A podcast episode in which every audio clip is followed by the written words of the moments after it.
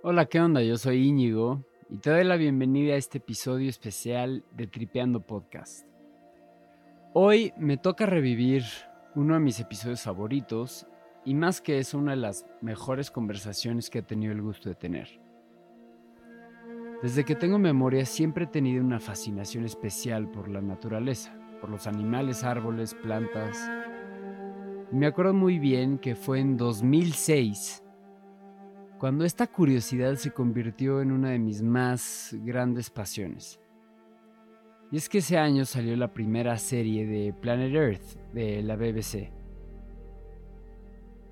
Creo que nunca me había sentido tan maravillado de no poder creer lo que estaba viendo. Me acerqué como nunca a la naturaleza salvaje y sí, había visto todas las horas de Animal Planet que te puedas imaginar. Pero esas escenas perfectamente narradas por Sir David Attenborough no me dejarán de asombrar jamás. Pero fue también ese mismo año que salió el documental Una verdad incómoda de Al Gore y vi por primera vez la evidencia y los efectos del cambio climático. Y de nuevo, volví a sentir que no podía creer lo que estaba viendo, solo que ahora las imágenes venían acompañadas de impotencia, furia y agobio.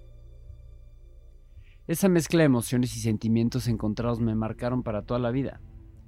La catástrofe natural y social que estábamos desencadenando es algo que nunca más podré ignorar. Esto me llevó a estudiar economía, pensando que sería ahí donde podría estudiar a fondo las claves para un desarrollo sustentable, para entender los factores de producción, diseñar políticas públicas para la sana coexistencia con la naturaleza. hasta hice mi tesis sobre cómo podemos adaptar el crecimiento económico a los límites de la sustentabilidad. Y retomo este episodio por eso, porque para mí es el que tiene el mensaje más importante. Que no podemos seguir pretendiendo que el medio ambiente no es un prerequisito para la economía, para la salud, para el desarrollo. Que no podemos continuar con esta ilusión de que esto nunca nos va a alcanzar. Y que no podemos seguir esperando a que llegue una solución externa, negados a aceptar nuestra responsabilidad individual cuando aterrizas en acciones, te estás enfrentando a cosas que después muy poca gente está dispuesta a hacer el cambio de actitud para permitir que esos bienes públicos se mantengan de largo plazo. Porque al final de cuentas, esos espacios naturales que son el bien público son para el bien de todas las sociedades humanas. Yo jamás me atrevería a decir que existen límites a la capacidad humana para innovar y solucionar problemas. Pero también es evidente que existen límites a la capacidad de la Tierra para mantener la vida humana como la conocemos. Nunca hemos tenido tanto conocimiento como ahora, nunca ha habido tantos jóvenes que están súper metidos en el tema, pero tampoco nunca hemos tenido tanto deterioro ambiental como ahora.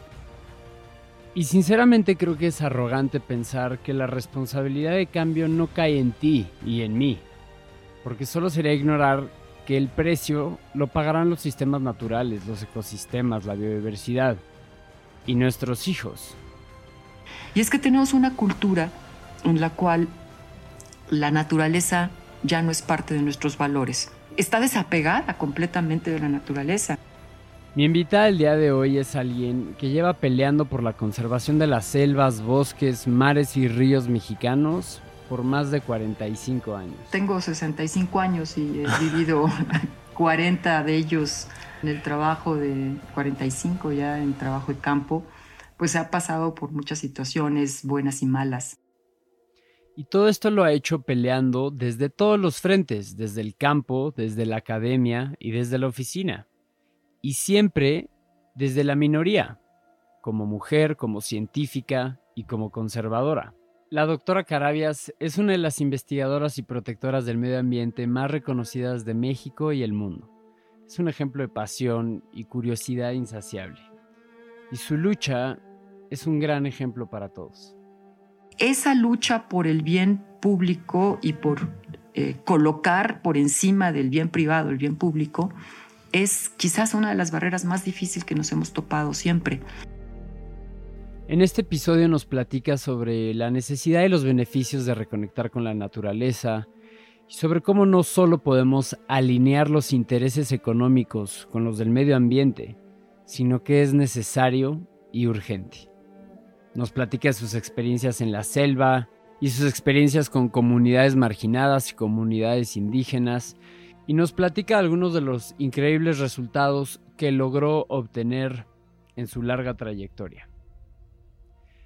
La doctora Carabias ha sido acreedora de los máximos reconocimientos internacionales, como el Premio de Campeones de la Tierra de la ONU, el Paul Getty Award por liderazgo en conservación de la WWF, es ganadora de la medalla Belisario Domínguez, la máxima distinción que ofrece el gobierno mexicano, es doctora honoris causa por la UNAM y miembro del Colegio Nacional.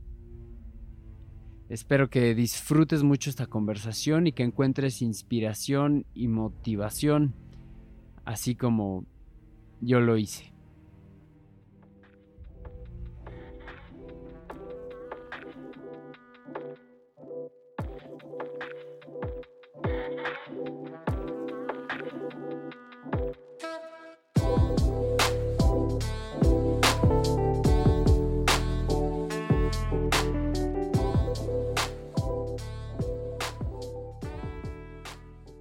Julia, eres una enamorada de la naturaleza, de la vida silvestre, del medio ambiente.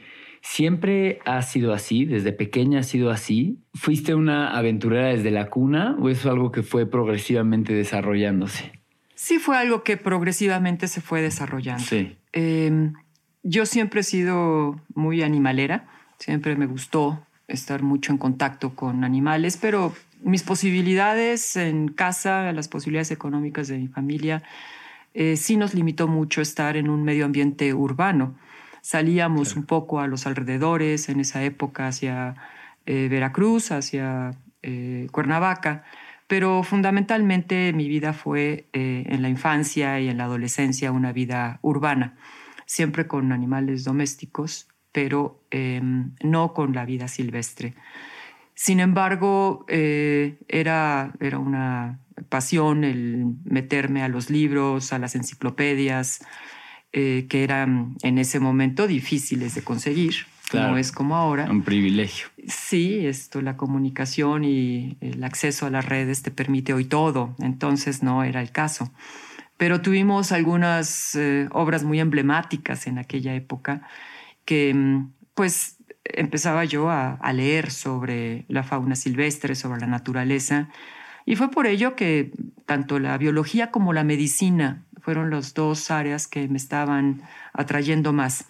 Finalmente, por cuestiones un poco más azarosas en la decisión final de la entrada a la universidad, a la UNAM, eh, tomé el rumbo de la Facultad de Ciencias. Eh, estuve a punto de entrar a la de medicina.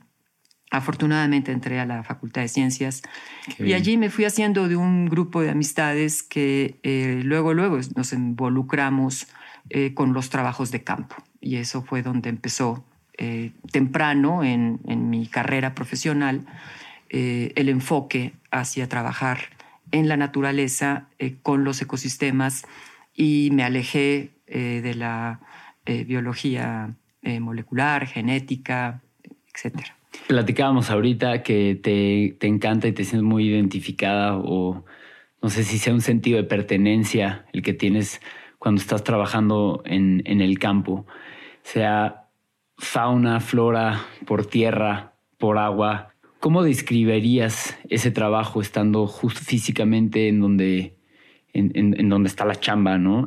Ah, no sé si tendrás alguna, alguna anécdota que ya sea por, por lo difícil, por lo, por lo ardua, por lo cansada, alguna anécdota en, peculiar que nos pudieras compartir sobre tu, experiencia estando físicamente en el campo, que campo obviamente, tu campo que es la, la, selva, ¿no? Más que nada. Sí, yo, yo he estado a lo largo de mi vida profesional, 45 eh, años ya, eh, fundamentalmente en las selvas. Inicié mi trabajo en la selva tropical húmeda de Veracruz, en los Tuxtlas, los primeros 10 años. Después me fui a la región de la montaña de Guerrero, una selva tropical pero seca. Sí. eh, en la zona más marginada de uno de, los estados más pobres de nuestro país, en el municipio de Alcozauca. Y posteriormente, eh, después de un breve paso por eh, la función pública, terminé trabajando, como estoy ahora, en la selva lacandona, la selva tropical más grande que existe en nuestro país. Y en, en todos estos casos siempre hemos estado trabajando con fundamentalmente la parte de vegetación. En mi caso, siempre he formado parte de equipos de trabajo mucho más interdisciplinarios, pero yo he desarrollado más las partes de vegetación. Eh, tanto el entender la vegetación como una de las herramientas claves para poder saber qué, tenemos en nuestro país, eh, de qué está compuesto nuestros ecosistemas desde su parte de la flora y poder empezar a entender todas las interacciones que existen en estos sitios. Eh, hasta después el derivado que hice en la restauración, eh, cuando esta vegetación se afecta, se altera por las actividades humanas, cómo podemos influir e incidir con acciones que recuperen lo que se ha perdido. Eh, esas dos cosas, el entendimiento de la vegetación y la restauración, ha sido fundamentalmente mi carrera. Pero para hacerlo, pues hay que meterse hasta adentro. Y entonces implica largas caminatas, implica en muchas ocasiones acampar. Esto lo hice mucho en la primera etapa del trabajo en la montaña de Guerrero, porque no contábamos con infraestructura que a diferencia de los Tuxtlas Veracruz, que hay una estación de campo de la UNAM, y de la eh, Selva Lacandona, que hay una estación de campo que es la estación Chajul, que ha sido fundada por una organización no gubernamental, que es, ahora se llama Natura y Ecosistemas Mexicanos, pero su director, Javier de la Maza, desde hace más de 35 años fundó este espacio. Son sitios que te permiten trabajar dentro, inmersos en el campo, dormir dentro de la naturaleza, escuchar en las noches solamente los sonidos de la selva, con una cierta comodidad. En la montaña de Guerrero nos teníamos que trepar las montañas con nuestras tiendas de campaña y acampar. Eso suena muy, muy bucólico y era padrísimo, pero era tremendo porque había que caminar, sabías que estabas contra el tiempo, se te venía la noche y te faltaba mucho por llegar eh, al sitio. Entonces empiezan las tensiones entre los equipos de trabajo, entre que se queda eh, rezagado, entre que se va por delante, entre que se dispersa el grupo. Y entonces luego llega y monta el campamento casi de noche y luego cocínate algo en esas condiciones y después el que se agandalla la comida y entonces amanece y ya no tienes que desayunar y se te redujo el montón de comida que habías llevado, que siempre es muy poca, y entonces tienes que cortar el campamento y volver a bajar. Y eso es un proceso difícil. Por eso es tan importante que en nuestro país estén en estos espacios eh, sitios para la investigación, para el trabajo de de desarrollo de proyectos sustentables en estaciones de campo. Eso es una de las herramientas que se valora muy poco en México. Son muy difíciles de mantener. El gobierno no las mantiene y es son las organizaciones las que las mantenemos, ¿no? Pero esa parte tan bucólica que es qué padre que te vas a acampar, sí, sí lo es, pero es muy duro, es brutalmente duro. Y una cosa que siempre tienes que estar, sobre todo, es pendiente con las serpientes, ¿no?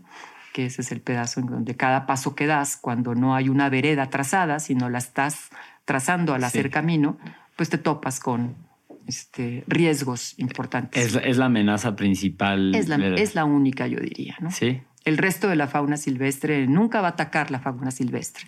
El problema es que una serpiente pones un pie y la pisas, entonces se defiende. ¿Te tocó alguna vez? Muy cerca, eh, sí. muy, muy cerca. De esas situaciones en las que pusiste el pie, estás a centímetros, no pasó nada, te echas para atrás. Y en una ocasión, estando sola, esto sí metes una cantidad de adrenalina bárbara, ¿no?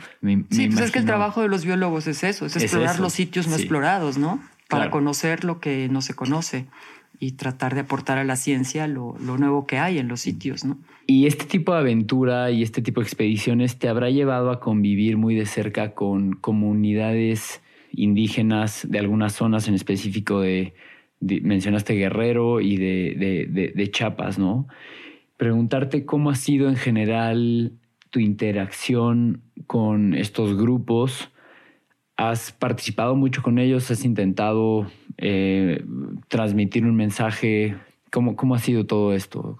Pues mira, em, eh, lo que es interesante es que justamente donde están los asentamientos humanos, las poblaciones campesinas e indígenas, es donde menos vegetación eh, claro. en, buen estado de conservación está, ¿no? Eh, no quiere decir que en todos los lados que hay comunidades está deforestado, pero por lo general, mientras más cerca están los poblados, más deforestado. Entonces, todo lo que, lo que ha sido uno de los trabajos es alejarse de los centros de población para que logres tener eh, los descubrimientos de nuevas cosas. Sí, sí, sí. Ahora, el, tema que nos acerca y que ha sido quizás una de las principales acciones de mi trabajo profesional es que tenemos que entender que en México todo el territorio nacional está repartido, prácticamente todo. La nación, el, el, Estado no, no es dueño ya de su territorio, sino que lo repartió a lo largo de la, de la historia del siglo XX eh, a través de la reforma agraria. Los ejidos. Eh, se formaron los ejidos.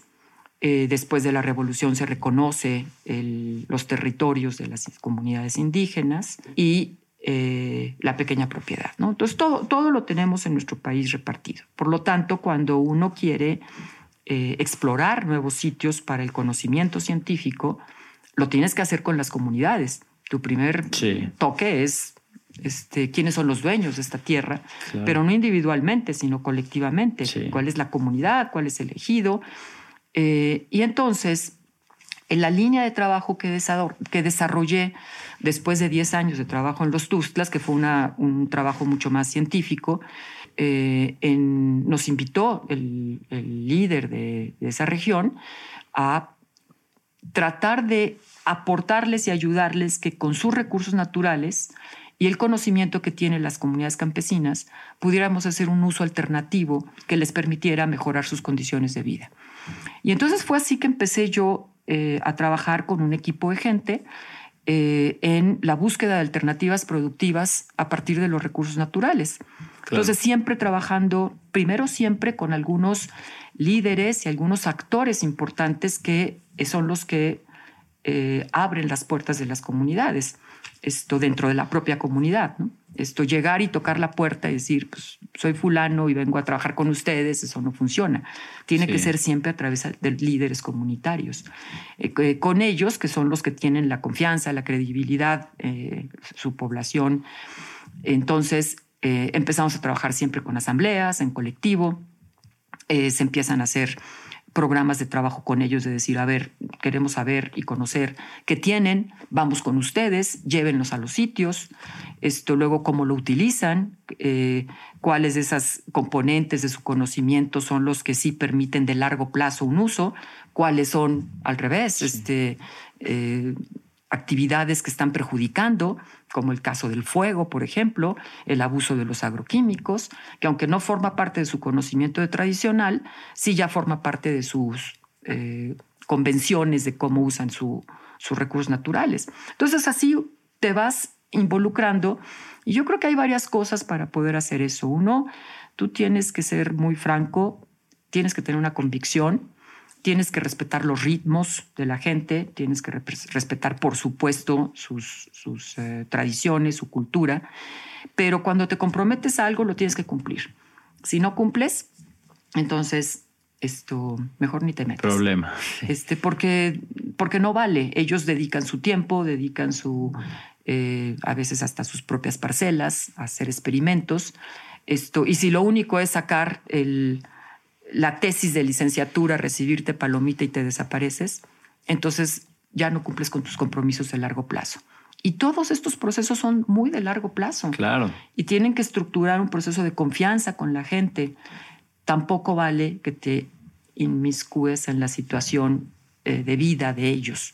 Eh, siempre hay un, respeto a, sus procesos de cultura y eh, no establecer una relación del hermano mayor y el hermano menor o eh, alguna cuestión más de, de dávida, dávidas. Esto, esto no es una relación sana, siempre tienen que ser relaciones muy respetuosas entre pares, en donde unos tienen un conocimiento, otros tenemos otro conocimiento y juntos tenemos que encontrar un camino. ¿no? Me, me, queda claro que tú tu lucha no es cualquiera, tu relación con este tipo de personas no, no es cualquiera, no, no está definido, digamos, sobre la norma. Y preguntarte entonces, Julia, regresando a tus inicios, has estado un poco rompiendo con el estándar, ¿no? Digamos que tienes un historial de lucha, ¿no? Diría, no sé si sea correcto definir que has, has luchado en contra, contracorriente un poco, ¿no? Porque digamos que los intereses el gobierno y de las grandes corporaciones de penetrar todos estos, todos estos lugares que son los que tú buscas, como son refugios de, intactos de, la vida natural que tú buscas explorar y estudiar, cada vez son menos, ¿no? Los, los datos son, son escalofriantes. La pérdida de la vida de la vida y la biodiversidad en México. ¿Sientes que has estado remando contra corriente? ¿Sientes que has tenido que que derribar barreras no establecidas? Más bien barreras establecidas que hay que estar todo el tiempo rompiendo y, erosionando para tumbarlas. Sí, yo creo que el, trabajo que, hacemos, los que nos dedicamos a estos em, temas del desarrollo sustentable, sí. es, es estar remando contracorriente todo el tiempo. Yo he pertenecido siempre a grupos minoritarios. He sido minoritaria en los grupos en los que he militado desde la izquierda mexicana. He sido eh, minoritaria como grupos de mujeres. Estoy como dentro de los biólogos, los que estamos en el campo, dentro de los que estamos en el campo, los que estamos en las comunidades campesinas, indígenas. Esto, y entonces siempre es, em, se, se, colocan retos bien complejos. porque eh, el problema principal es que lo que el desarrollo sustentable está pretendiendo es imponer el interés colectivo sobre los intereses privados, eh, imponer el bien público. Y entonces la naturaleza es un bien público y los mecanismos de apropiación, aunque tenemos un buen marco legal, no se cumple. Entonces, en los mecanismos de apropiación siempre tenemos un proceso de abuso que genera eh, un deterioro que altera el bien público en favor de un bien privado o individual. Y mm, te opones, tratas de dar alternativas a una situación de ese tipo, pero estás todo el tiempo tocando intereses económicos o políticos que no son legítimos. Súper complicado. Que son además ilegales en su mayoría de las veces. Y que si bien eh, hay una masa de mexicanos y de personas en el mundo que están a favor de que se acabe con el deterioro del medio ambiente, cuando aterrizas en acciones, te estás enfrentando a cosas que después muy poca gente está dispuesta a hacer el cambio de actitud para permitir que esos bienes públicos eh, se mantengan de largo plazo. Porque al final de cuentas, esos espacios naturales que son el bien público son para el bien de todas las sociedades humanas, no solamente este, para quienes son los propietarios de sus terrenos. Generan servicios ecosistémicos, son los sitios en donde se captura el carbono, se genera eh, el oxígeno, el agua, eh, fluyen los nutrientes, están los ciclos de nutrientes y de carbono, etcétera, que sin ellos tendríamos problemas muy serios. Pongo un ejemplo. En, cualquiera de las selvas, por ejemplo, que son tan ricas en insectos, eh, el desprecio que hay a estos grupos de insectos es muy generalizado en la población. Y sin embargo, no hay alimento que comamos que no esté polinizado por un insecto. Entonces, tendríamos un problema muy serio para la producción de alimentos si desaparecieran los insectos, como ya está ocurriendo en muchos sitios de Europa, que tienen que producirlos en laboratorios, comprarlos y liberarlos en las parcelas de cultivos. Claro, es todo, un, es todo un negocio ya la exportación de abejorros. Lo cual nosotros tenemos esto de manera natural y no nos damos cuenta hasta que eso se pierde. Igual lo podemos decir con el agua. Entonces, esa lucha por el bien público y por, y por eh, colocar por encima del bien privado el bien público es quizás una de las barreras más difíciles que nos hemos topado siempre. Sí. Se habla mucho en economía, los dos factores de producción son capital y trabajo, ¿no?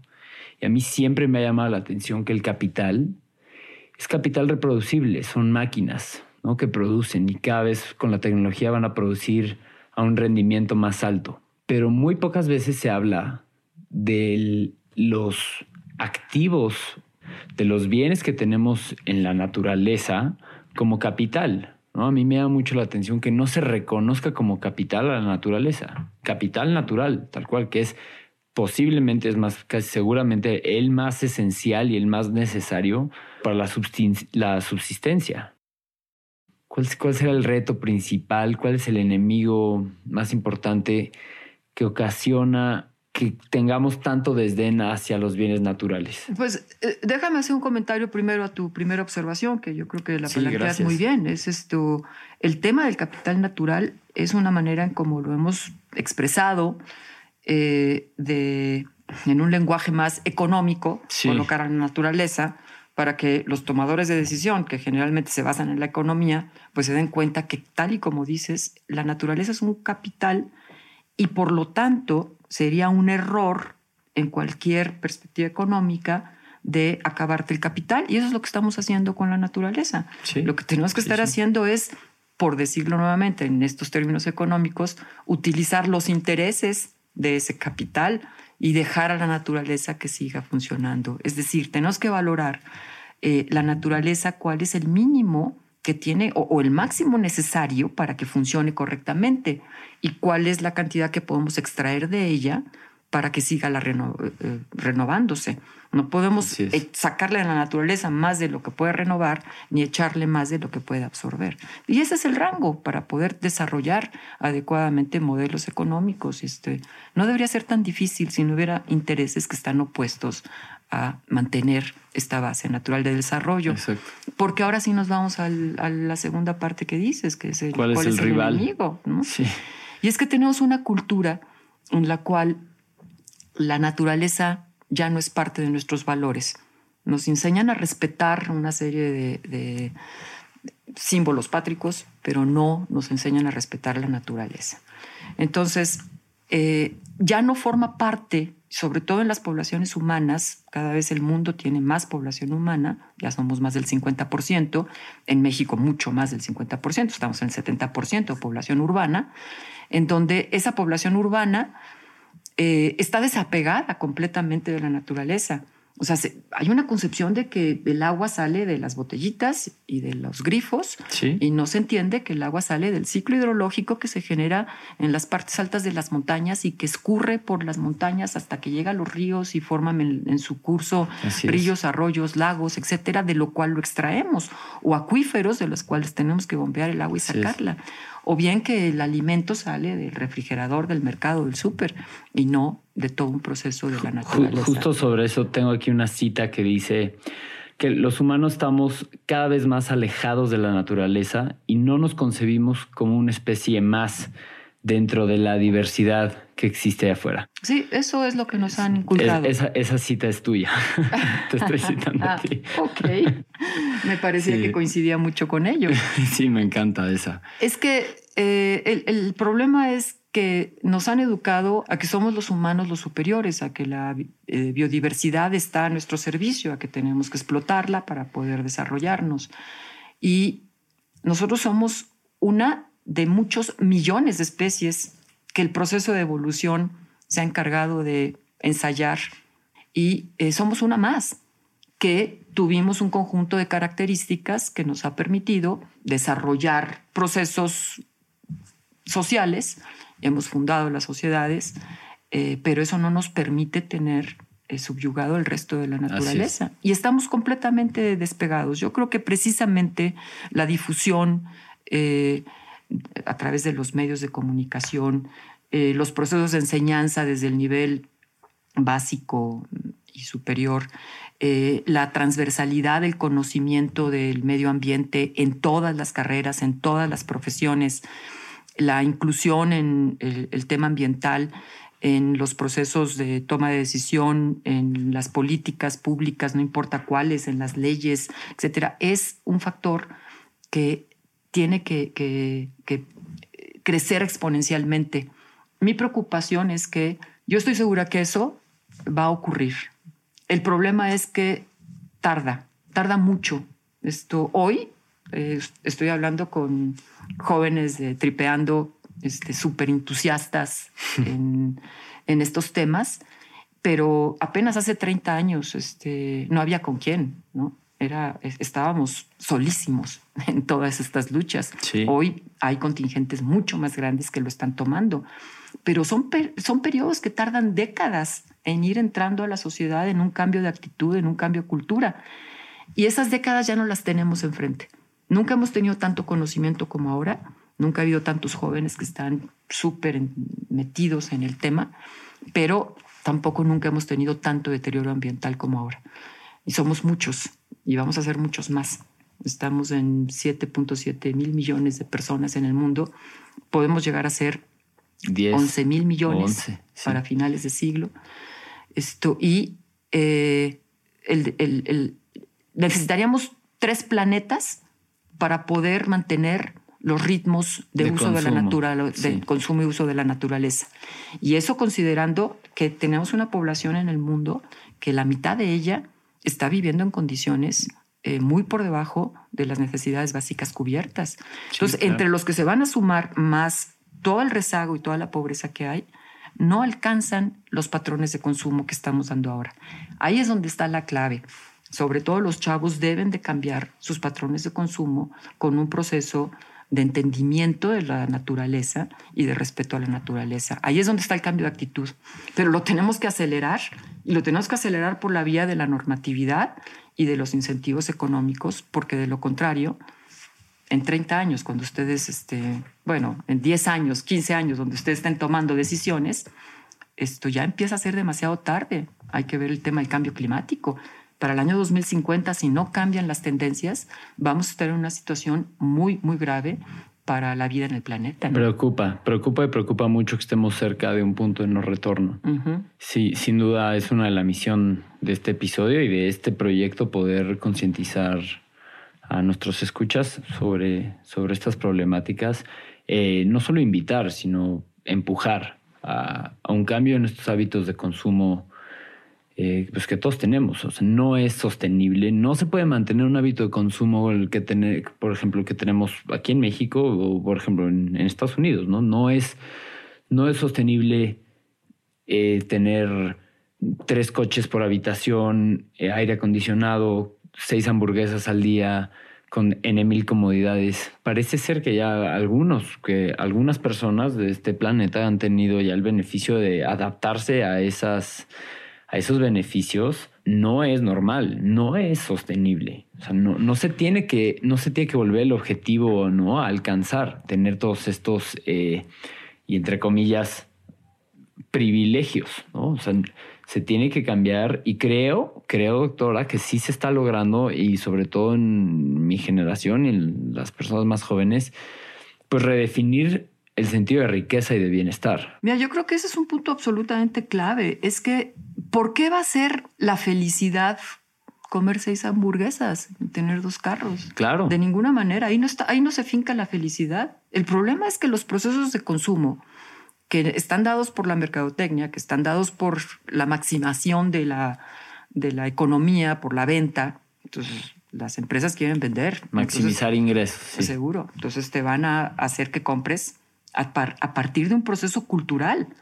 Pero eso, eso no es el bienestar, eso está lejos de ser el bienestar. Entonces, eh, encontrar los procesos de la felicidad y de, la, de, lo que cada eh, ser humano quiere ser y hacer y alcanzar a partir de poder tomar decisiones, decisiones que tienen que ser informadas, información que tiene que ser alcanzable, oportuna, verídica, y que con una buena información tú tengas la capacidad de elegir y de elegir tu futuro y, el, y, cómo quieres tener tu desarrollo. Eso es la libertad para mí. Sí. Eh, no es el tener un referente de vida como lo tienen las capas más altas de la población de los Estados Unidos. Yo, yo por ninguna razón, por gusto, por decisión propia, no tendría un nivel de vida de ese tipo. Claro. Esto, entonces, creo que hay que involucrar a la gente en el entendimiento de que no se trata de renunciar al bienestar, no se trata de renunciar a, a, una buena vida, a la vida que cada quien quiera. Lo que se trata es de que no caigamos en las redes de que la felicidad está en consumir y que es, eh, estás esperando el domingo para ir a un mall, ¿no? Y no estás esperando el domingo para ir a tener un rato de esparcimiento en otras condiciones que te va a hacer mucho más feliz además. Julia, y haciendo un poco, recapitulando todo lo que hemos platicado, que ha sido mucho, no si te animes a hacer como un resumen un poco más puntual sobre tres cosas que me han encantado esta conversación. Siendo la primera, ¿cuáles son las herramientas o hábitos o prácticas que has encontrado tú para encontrar la fortaleza de estar constantemente derribando barreras, remando contra corriente, siendo una minoría, levantando la voz. No sé si tengas algo así muy identificado, eh, hábitos, prácticas que te han ayudado contra esa constante lucha. Yo creo que yo tengo mi combustible permanente, la energía de donde la saco para, para hacer lo que hago, en tres cosas.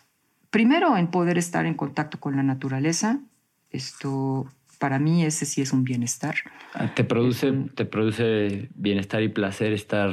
Es un enorme privilegio poder estar en un sitio en donde sabes que es uno de los ríos más limpios del mundo, en donde te metes a caminar y, y adquieres la dimensión de lo que es el ser humano, ¿no? Es un pedacito este, totalmente frágil y frente a todo lo que estás viendo allí se te quita la idea de que los dominas, ¿no? Tan vulnerables, ¿no? Sí, lo único que quieres hacer es sobrevivir en una situación de esas y no perderte como ya me ha ocurrido, ¿no?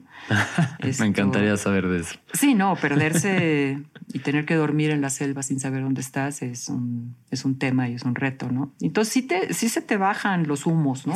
Le bajas de rayitas a lo que te crees que eres. Sí. Entonces, bueno, ese contacto constante con la naturaleza es, un, es uno de los temas básicos de mi energía. Pero la otra es el equipo de trabajo.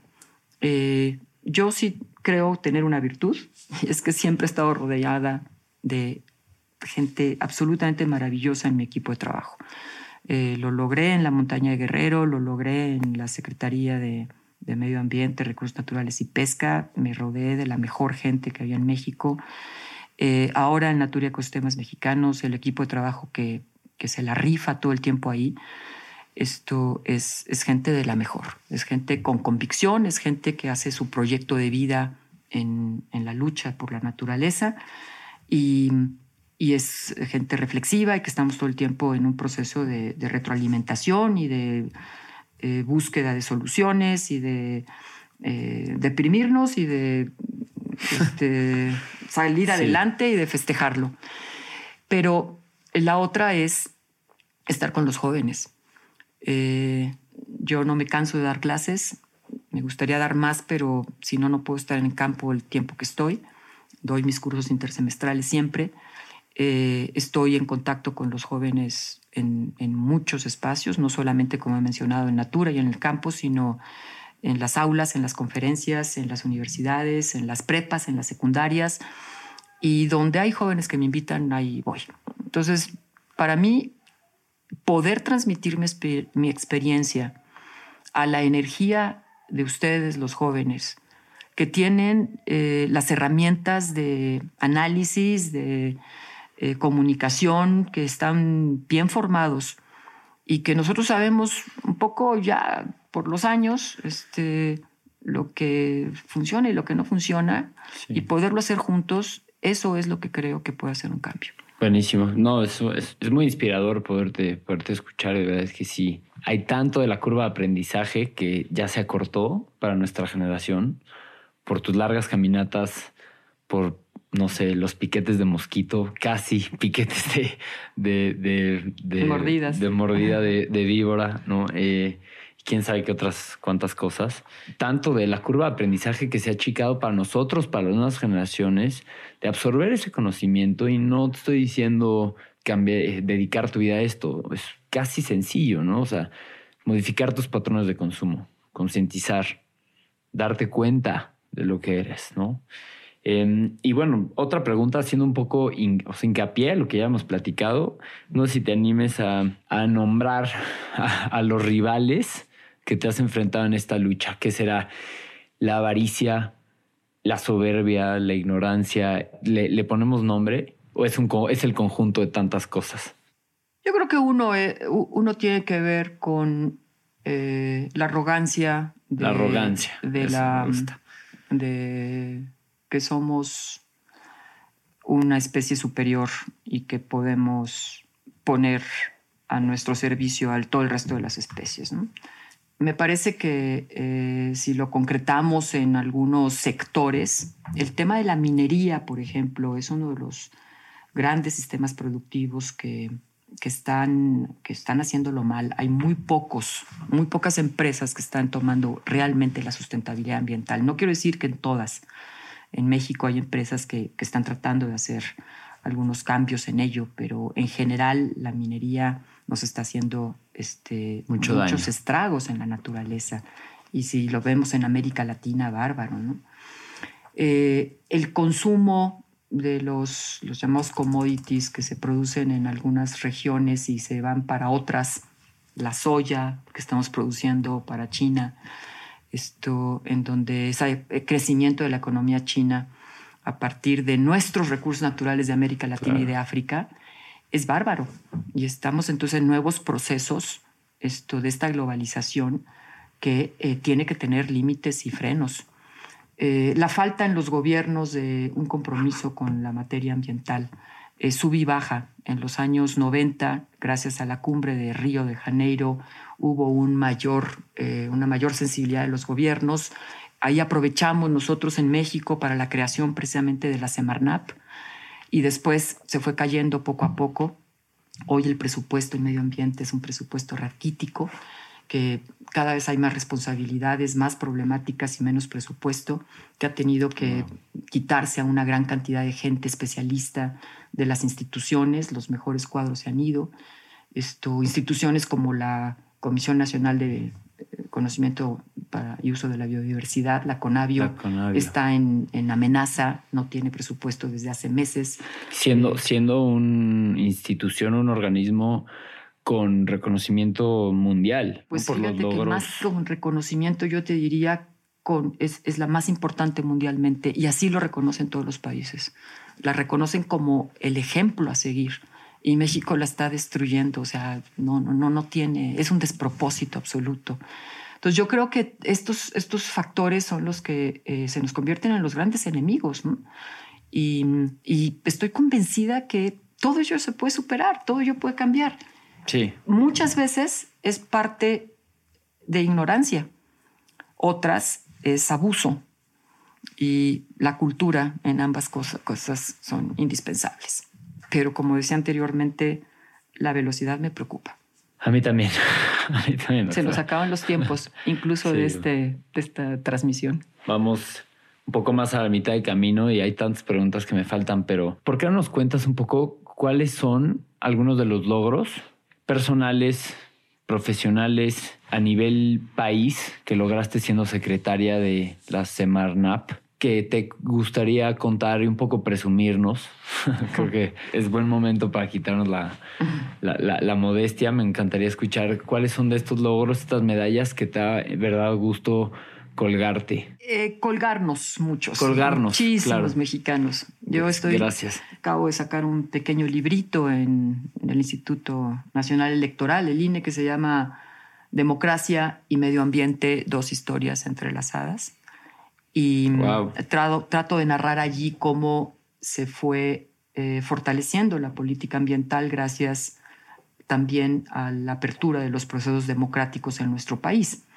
y por eso lo digo en plural, porque fue un proceso que en 1994 culmina con la construcción de una institución nueva. Y eso, pues lo tengo que, eh, decir en primer eh, plano, es porque hubo el convencimiento de un presidente de que el medio ambiente sí era importante, y ese fue el presidente Ernesto Cedillo en, el 94. Entonces, eh, me invita a su gabinete y abrimos, me invita con el mandato de construir una nueva institución. Entonces, lo más importante que yo creo que fue en ese momento fue la construcción de la institución en sí misma, el que exista una institución que gestiona los temas del medio ambiente, no ya antes, eh, no como antes, que era nada más un tema de eh, regulaciones ecológicas a ciertas cosas, sino con una visión integral de que los ecosistemas eh, tienen que preservarse y son la base del desarrollo. Y entonces sumamos allí los procesos forestales, de agua, de pesca eh, y de la conservación de la biodiversidad, y que eh, eso dio una institución sólida. pero fue el resultado de décadas, no es una inspiración que tuvimos unos poquitos. Eso fue un proceso que se dio con la sociedad civil, con la academia, esto incluso con partidos en ese momento que eh, llegaron a, concretarse en eso. Eso derivó, por supuesto, en un marco legal. Hicimos una reforma legal importante, tanto a la Ley General del Equilibrio Ecológico y Protección al Ambiente, como la constitución de una nueva, la promulgación de una ley que se dio en ese periodo por parte del Congreso, que fue la Ley de General de Vida Silvestre y muchas otras reformas que dimos. Se formó muchísima gente, Impulsamos muy fuerte la organización de la sociedad civil, constituimos los consejos consultivos para que participara la sociedad, todos sus sectores, el empresarial, eh, las organizaciones no gubernamentales, la academia, las organizaciones de productores. Los escuchábamos, tomábamos decisiones con ellos en un proceso colegiado que regulamos. Metimos muy fuerte eh, el tema de las áreas naturales protegidas, que estaban totalmente áreas de papel y las convertimos en espacios verdaderos de protección de la biodiversidad, eh, al igual que fuera de las áreas protegidas el manejo con la vida silvestre. Impulsamos mucho las, em, las medidas de eh, manejo forestal sustentable comunitario y en la pesca metimos muchas em, normas que ordenaron la forma de pescar, la forma de dónde, cómo y con qué pescar y quién tema que se perdió de buena medida cuando en el sexenio siguiente retiraron la pesca del sector ambiental y se convirtió nuevamente en la Semarnat. parte, se convirtió en Semarnat y la pesca se fue a la Zagarpa. En fin, yo creo que hubo un empuje muy importante gracias a que se abrieron los espacios con la sociedad, se fortalecieron a los estados de la República para que hicieran también su gestión ambiental y tuvimos un aval del presidente de la República permanente. ¿Cómo has encontrado este balance que si lo que a ti te gusta es estar en el campo, pero quizá donde se puede llegar a transmitir regulaciones, jurisprudencia a nivel nacional o internacional, quizá es una oficina.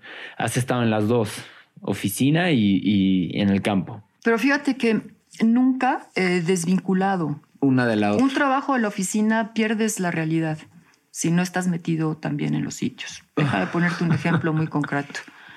El tema de, los incendios forestales. Sí. Había una forma de gestionarse los incendios poco burocrática. Este, y a mí me pasaban un reporte todos los años. Y de repente en 1998 empiezan los incendios este, con una magnitud que, que no estábamos este, preparados para ello definitivamente. Entonces me metí, pero yo nunca hubiera entendido la magnitud y el problema de un incendio forestal si no me meto a un incendio forestal y me topo con una de las situaciones más dramáticas que he vivido en mi vida, con cadáveres incendiados, este, debido a que los brigadistas fueron atrapados por el fuego. Entonces nos enfrentamos, esto, fuimos a la comunidad, estuvimos con, con la comunidad enardecida, logramos sofocar y en ese sitio hoy hay una restauración y recuperación de los bosques como homenaje a quienes perdieron la vida en su defensa. No logras entender la magnitud de lo que es un incendio si no estás en ello.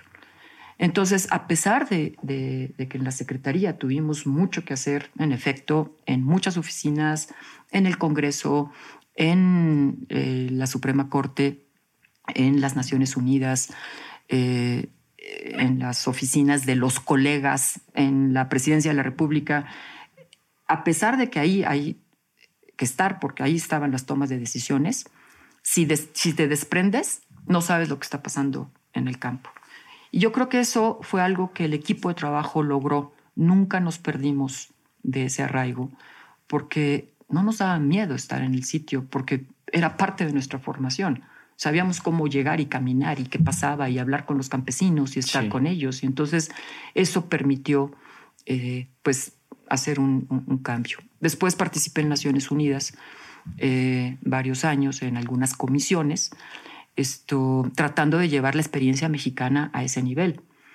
Pero después de un momento dije, no, todo lo que nos hemos inventado, instituciones, leyes, normas, reglamentos, incentivos económicos, este, formas organizativas, etcétera, tenemos que ver si funciona realmente en la realidad. Y por eso es que regresé al campo, a las bases, a la selva lacandona, uno de los sitios más importantes de nuestro país en donde todos los temas difíciles están presentes. Un problema de pobreza, un problema de la más alta riqueza natural que tiene nuestro país en biodiversidad y en agua, un problema de conflictos socioambientales, eh, un problema de organizaciones bien estructuradas trabajando. Todos los contrastes los tenemos allí.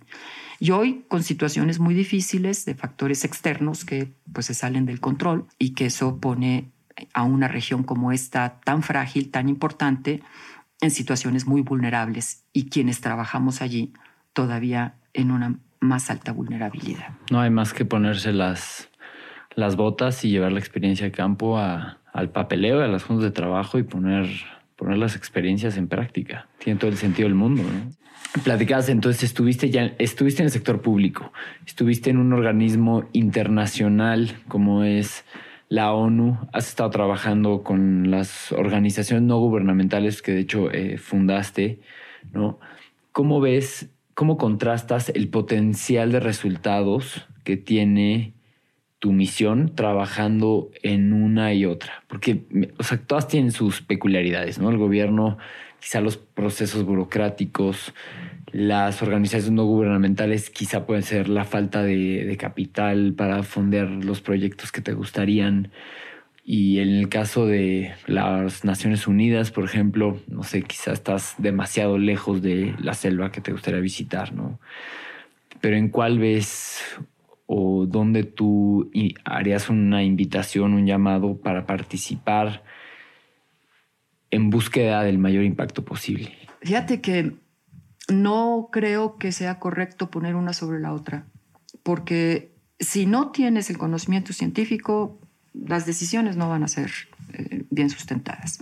Si no tienes al motor de la sociedad que complementa la actividad del gobierno en procesos de gobernanza, de participación colegiada y de los brazos y ojos y piernas que se ponen a trabajar en campo, el gobierno no puede solo si no tienes un gobierno que está eh, comprometido con el tema ambiental y generando las políticas públicas y el financiamiento necesario para hacer los cambios, tampoco puedes avanzar. Esto, si no tienes un marco global, multilateral, que todo mundo le entre parejo, no vamos a poder avanzar, porque a lo mejor sí podemos restaurar una parcela, pero nunca vamos a combatir el cambio climático. Esto si no es en el colectivo de, todos los, los, países. Entonces, sí son todos los frentes, yo he querido explorarlos todos, eh, que regreso ahorita a la parte mucho más de, de, raíz, de estar en el campo, esto porque es muy importante, pero porque es donde más me satisface. Entonces ahí hay un poco de egoísmo de por qué abandono un espacio en el otro. Yo no volvería ahorita al gobierno, yo no volvería a Naciones Unidas como una cosa muy em, fija, no, no dejo de participar eh, con gobierno y no dejo de participar con Naciones Unidas, pero mi trabajo cotidiano en donde le dedico em, esto 24 por 7, esto está, y mi corazón está en, en, la base de trabajo y hoy es la selva lacandona. ¿no? Otra pregunta, doctora. si entendemos el desarrollo económico sustentable, ¿no? que ojo, es énfasis en económico, es una actividad económica, es decir, que produce bienestar, que produce riquezas. Si lo entendemos como la actividad que tiene este fin de, ser una actividad productiva, sin afectar y no tener en detrimento la capacidad de la tierra de producir bienes para sostener la vida humana y de las generaciones futuras. Si, entendiéndolo de esa forma, ¿crees que es posible obtener tanto crecimiento económico como desarrollo sustentable o son ideas contrapuestas? El desarrollo sustentable implica crecimiento económico porque parte de que tiene que garantizarse el bienestar de todas las poblaciones. Y eh, sabiendo que hay pobreza y desigualdades. Y crecimiento poblacional. Y crecimiento poblacional, es necesario el crecimiento económico. Claro. Pero un crecimiento económico diferente, no un crecimiento económico que, cuyo objetivo es la maximación de la ganancia, sino un crecimiento económico que eh, esté respetando los límites que está poniendo la naturaleza. Entonces hay muchas formas de crecer. No tiene por qué crecerse a base de la depredación de la naturaleza, sino trabajar con la naturaleza. Es sumamente ignorante considerar que los recursos son inexhaustibles. Por los recursos son escasos. Y eh, la otra concepción que ha movido al crecimiento es, bueno, ni modo, es el costo del crecimiento. No, el crecimiento económico en el contexto del desarrollo sustentable, que tiene que ser, además de la parte económica, el bienestar social y el respeto a la naturaleza, y por eso son tres grandes ejes, lo social, lo económico y lo ambiental en el desarrollo sustentable. Ese crecimiento económico tiene que estar basado en lo que la naturaleza nos puede proporcionar. Y pongo un ejemplo muy concreto. Yo creo que cuando estamos hablando de las ciudades eh, hay que pensar en otro tipo de estrategias, pero la base de productos, de recursos naturales que requieren las ciudades y que requiere el campo, surgen de las áreas rurales. Y las áreas rurales, como dijimos antes, tienen dueño. Por lo tanto, lo que tenemos que hacer es generar los empleos y los ingresos para los dueños de la tierra que no impliquen la transformación y la desaparición de los ecosistemas naturales actividades de un manejo forestal sustentable, del manejo sustentable de la vida silvestre, de la propia restauración, de dedicarse a la conservación, del ecoturismo, son actividades que generan empleo e ingreso y que ahí tiene que haber procesos de inversión regional, pero eso no se está contemplando. Todos los recursos económicos se van hacia actividades productivas que sí implican la transformación del ecosistema natural, como la agricultura y la ganadería, como la minería y la eh, plantación de palma africana, como la plantación de soya este, en otros países. Esto, eso es donde está la demanda del mercado guiando la forma de producción. Entonces tenemos que mover la demanda del mercado, que implica la demanda de las personas, del patrón de consumo que mencionamos antes, para que entonces podamos tener una demanda distinta. Ojalá y toda la población pudiera ir a visitar sitios como estos con el ecoturismo y estaríamos generando muchísimos, eh, muchísimos empleos. No como el tren Maya pretende meter millones de personas en la región de Calakmul, sobre todo la reserva Calakmul, y llegar hasta la zona de Bacalar. Eso puede ser un proceso destructivo tremendo. Entonces, esas no son zonas que se deben de, fomentar un desarrollo de ese tipo. Eso no es desarrollo sustentable. ¿Qué es no, es, no es crecer por crecer. No, es qué necesitan estas poblaciones, sí necesitan visitantes, sí necesitan ecoturismo y eso se puede hacer de muchas otras formas eh, y mucho más económicas. Y se puede impulsar el crecimiento económico sin entrar en detrimento de el bienestar de la biodiversidad y de la naturaleza. Por supuesto. Por supuesto. Bueno, ya por último, para cerrar, eh, para las personas como yo que queremos seguir investigando, queremos seguir leyendo, preguntarte recomendaciones para indagar más, para saber más de ti eh, libros, documentales, podcasts, eh, lo que sea que nos puedas recomendar. Ya, ya habías mencionado eh, la reciente, no sé si reciente publicación de uno de tus libros de democracia y medio ambiente, historias entrelazadas. Em, ¿Algún otro?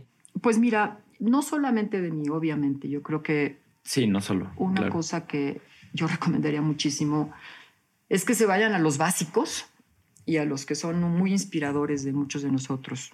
Hay que leer a Humboldt y hay que leer a Darwin. De Humboldt hay un libro maravilloso que es Innovación de la Naturaleza, se llama. Esto es bastante, es bastante nuevo, Susana Lerner. Y el, el de los de Darwin, pues la vida de Darwin, las, pero hay uno muy bonito del doctor Sarucán eh, del Fondo de Cultura Económica que se llama Las Musas de Darwin. libros más un eh, poco más técnicos, pero no ajenos a un público muy amplio, a cualquiera. Son sobre todo los, las síntesis ejecutivas que se han escrito de las evaluaciones de los ecosistemas. Está la evaluación de los ecosistemas del milenio, está la evaluación de la biodiversidad global y son síntesis eh, eh, muy breves, de 20, 30 cuartillas, muy ilustradas, muy bien presentadas. Eh, está, bueno, con el doctor Sarucán y el doctor Molina escribí el libro de cambio climático en el Fondo de Cultura Económica, también para un público muy general. Eh, está uno nuevo que acabamos de presentar justamente recientemente en la Feria del Libro de Minería de la UNAM, que se llama Introducción a la Biología de la conservación de Richard Primack y Omar Vidal. Eh, están las obras, son cinco tomos de Capital Natural de México, el de la Conavio, pero también tiene su síntesis informativa en, en unas pocas cuartillas, igualmente eh, con mucha fácil comunicación. La página de Conavio es una página bárbara, versátil y este, con muchísima información para niños, para adultos, para todo tipo de público. Y está el documental de Our Planet, ¿no? Y hay muchas cosas, pero bueno, es lo que me increíble. la cabeza de golpe. Viste, yo estaba arrastrando la pluma, apuntando todas. Este, pues, doctor, esperamos seguir en contacto contigo. Eh, segurísimo que te estaremos siguiendo. Muchísimas gracias por, por tu tiempo y por compartirnos tantas enseñanzas, enseñanzas, experiencias. Muchísimas gracias. Pues gracias a ustedes, esto, los que forman el equipo de Tripeando, a Íñigo, Emilio, a eh, Paulina, David y a Gaby, que luego les ayuda en toda la difusión de esto. Buenísimo. Este, chavos jóvenes, no se, no se rajen. Exacto. Con ese, con ese mensaje cerramos.